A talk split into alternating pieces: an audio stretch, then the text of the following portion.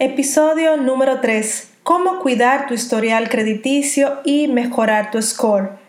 Si no sabes cómo funciona el sistema bancario con tu historial crediticio, si desconoces cómo te afecta no cuidar tu score, si te han negado un crédito y no sabes las razones, si quieres acceder o mejorar tu acceso al crédito pero las entidades bancarias te lo niegan, Quédate hasta el final de este episodio donde aprenderás a utilizar el crédito a tu favor. Descubrirás 11 estrategias fáciles para cuidar y mejorar tu historial crediticio, las mismas que yo apliqué para reestructurar mi historia de crédito hace 6 años.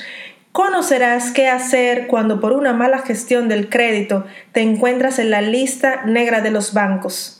Transforma tus finanzas con Feliz Arias. Mente, hábitos y acciones. Este es un podcast donde las mujeres hablamos de dinero, emprendimiento y prácticas de alto rendimiento desde la conciencia. Estrategias para hacer florecer tu vida y tu negocio.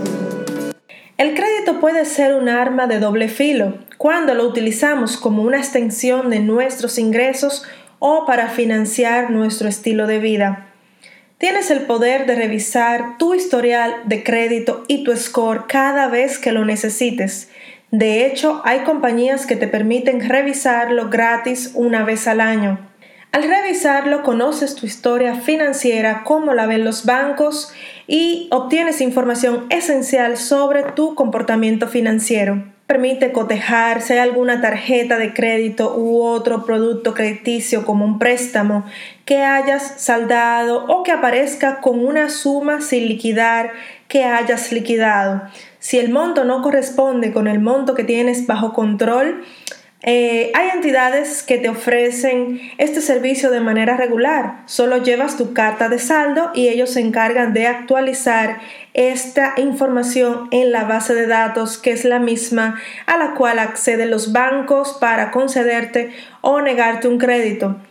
En caso contrario, también puedes ir directamente a la entidad crediticia que te otorgó la tarjeta de crédito o el préstamo y solicitarles a ellos que actualicen tu información.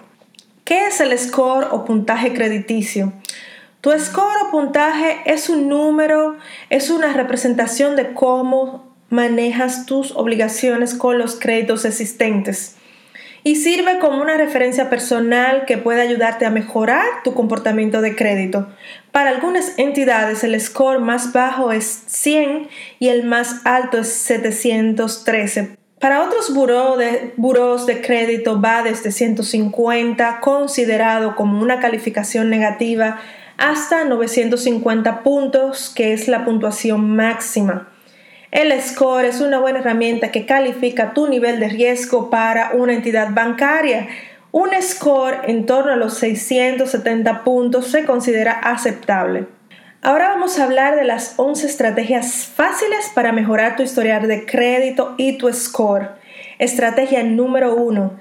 Lleve el control de tu dinero. Una planificación financiera al detalle de ingresos y gastos. Número 2 debes pagar todas tus deudas que tienen mora, sea que hayas llegado a un acuerdo con el banco o con las oficinas recaudadoras a las cuales el banco ha pasado tus deudas. Este podcast es patrocinado por el libro Transforma tus finanzas en 30 días. Cambia tu mente, establece nuevos hábitos y logra la libertad. Disponible en Amazon en todos los países.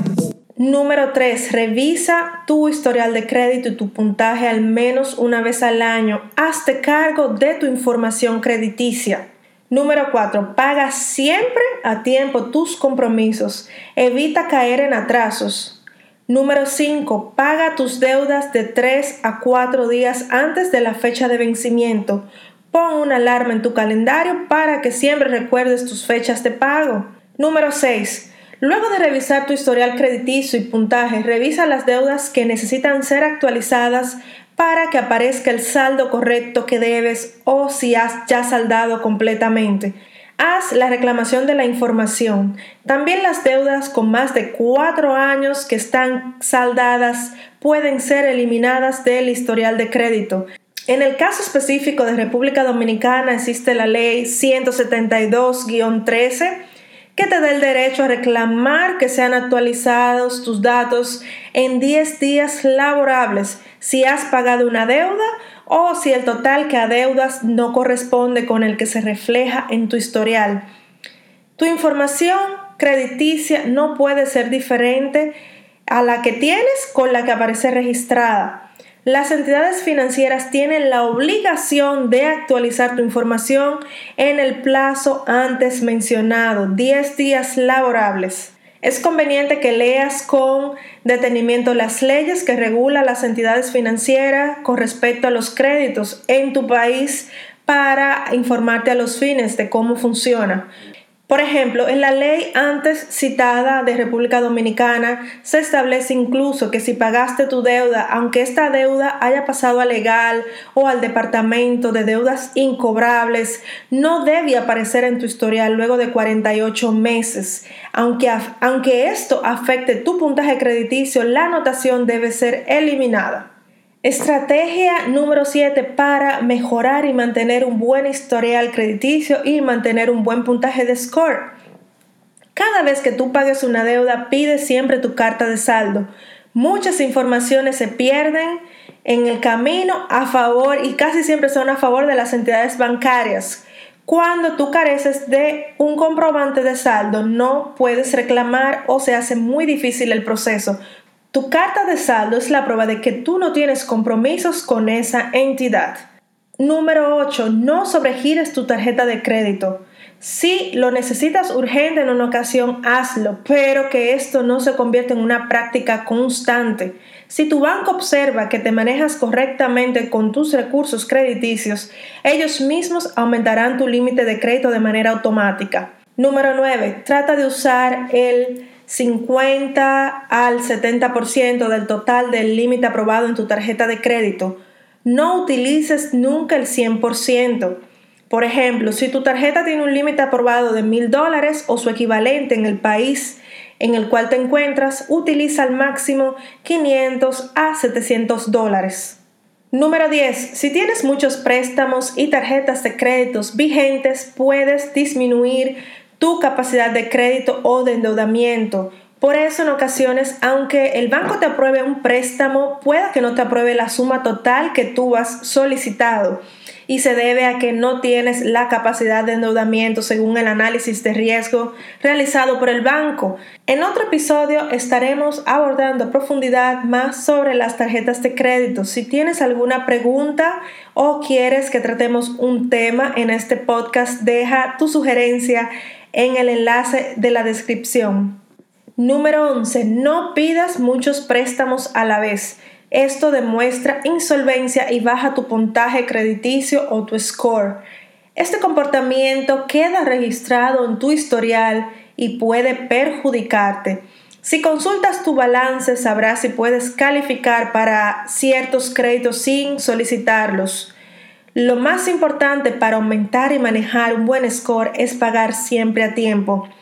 Si actualmente has pagado todas tus deudas pero no has podido recuperar tu crédito porque el banco no te aprueba una nueva tarjeta, puedes optar por una tarjeta de crédito garantizada con un ahorro. Esto quiere decir que si tienes 200 dólares en garantía ahorrados, puedes sacarte una tarjeta de 100 dólares debes utilizarla sabiamente para que poco a poco vuelvas a ganar la confianza en el sistema financiero subiendo tu score. Recuerda siempre los comportamientos que te llevaron al endeudamiento. No repitas los mismos patrones. Si haces este paso para recuperar tu score, es una nueva oportunidad para ti. Vivir sin deudas es posible. De hecho, es mi más ferviente deseo para ti. Tengo una clienta que no le aprobaba ni siquiera la instalación de una línea de teléfono. Hoy en día es una mujer feliz y hasta su carro que tanto deseaba lo ha comprado, ha viajado muchísimo. Hoy su vida es otra realmente. Pueden ver su testimonio en mi página web viviendohablando.com. Ahora te pregunto, ¿sabes cuál es tu score? ¿Has revisado tu historial de crédito? ¿Conoces las entidades en tu país que ofrecen este servicio? Si tu respuesta es no algunas de estas preguntas, te invito a informarte ahora. No esperes necesitar del banco para tomar el control de tu información crediticia. Este episodio ha llegado a su final. Es momento de pasar de la teoría a la acción. Suscríbete y mantente al día sobre las mejores prácticas sobre dinero, emprendimiento y alto rendimiento desde la conciencia. Comparte este episodio con tres personas que les pueda ayudar. Hasta la próxima.